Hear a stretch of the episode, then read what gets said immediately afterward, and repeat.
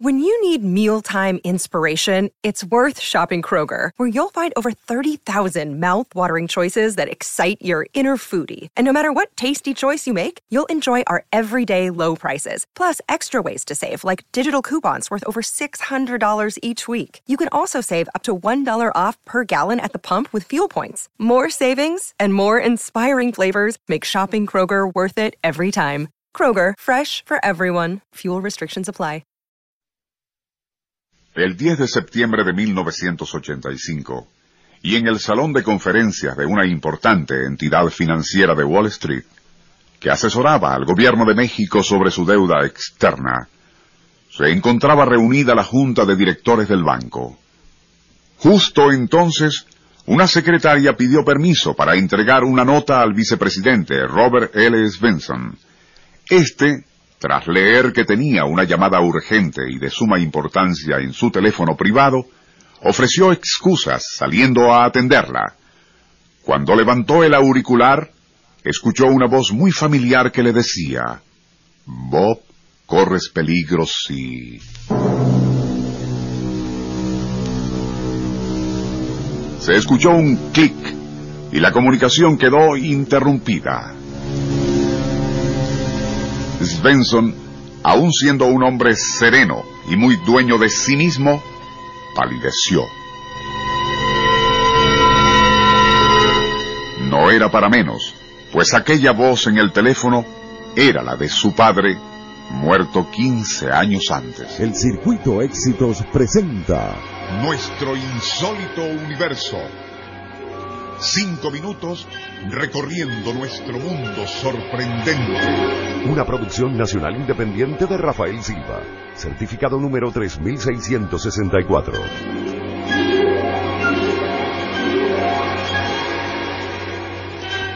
Robert Svensson, de 59 años, economista de renombre y vicepresidente de una importante entidad financiera en Wall Street, no era persona fácil de impresionar.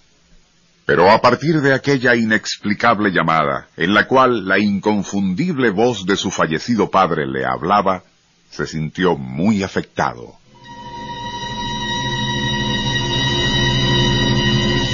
Más aún cuando la comunicación se repitió dos días después, y aquella voz que parecía la de su padre le advirtió, Bob, hijo, te aconsejo no viajar a México.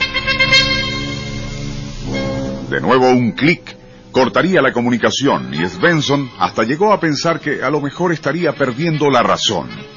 Pero ¿cómo explicar el que su secretaria, quien había tomado la primera llamada, también hubiese escuchado aquella voz? Además, ¿cómo podía saber nadie de su viaje a México, detalles del cual por la índole de lo que Svensson iba a transmitir a funcionarios de Hacienda en el país azteca era estrictamente confidencial?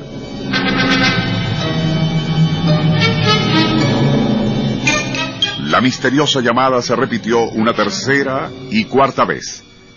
En la última, la voz de su padre le advirtió que no debía viajar a México el 18 de septiembre como estaba previsto, pero de hacerlo, no se alojara en el Hotel Regis cerca del Paseo de la Reforma. Aquel era el aspecto más curioso e inexplicable, pues nadie más que el propio Svensson sabía la fecha exacta de su viaje y dónde se hospedaría. A pesar de su carácter reservado, Svensson decidió consultar con un psiquiatra, y este, tras un par de sesiones, atribuyó la posible causa de esas llamadas que creía recibir a factores relacionados con la andropausia, condición exacerbada por el estrés que provocaba en él la importancia de aquella misión que le llevaba a México. A pesar de lo sensato de aquellos razonamientos, Svensson decidió no viajar a México el día 18 de septiembre como estaba previsto y posponer su visita para el 22.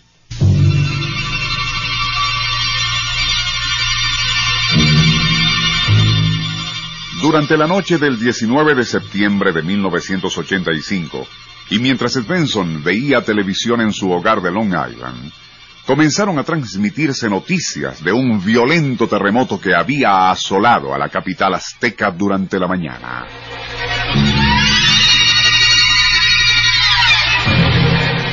Atónito, Svensson contemplaba aquellas imágenes de horror y destrucción cuando las cámaras mostraron algo que le turbó aún más. Eran las ruinas del Hotel Regis, el mismo donde pensaba alojarse de haber viajado a México en la noche del 18 de septiembre. Allí, sin duda, habría muerto, sepultado como muchos otros, de no haber sido por las inexplicables llamadas telefónicas donde la voz de su padre, muerto 15 años antes, le advertía que no viajara a México. El Circuito Éxitos presentó Nuestro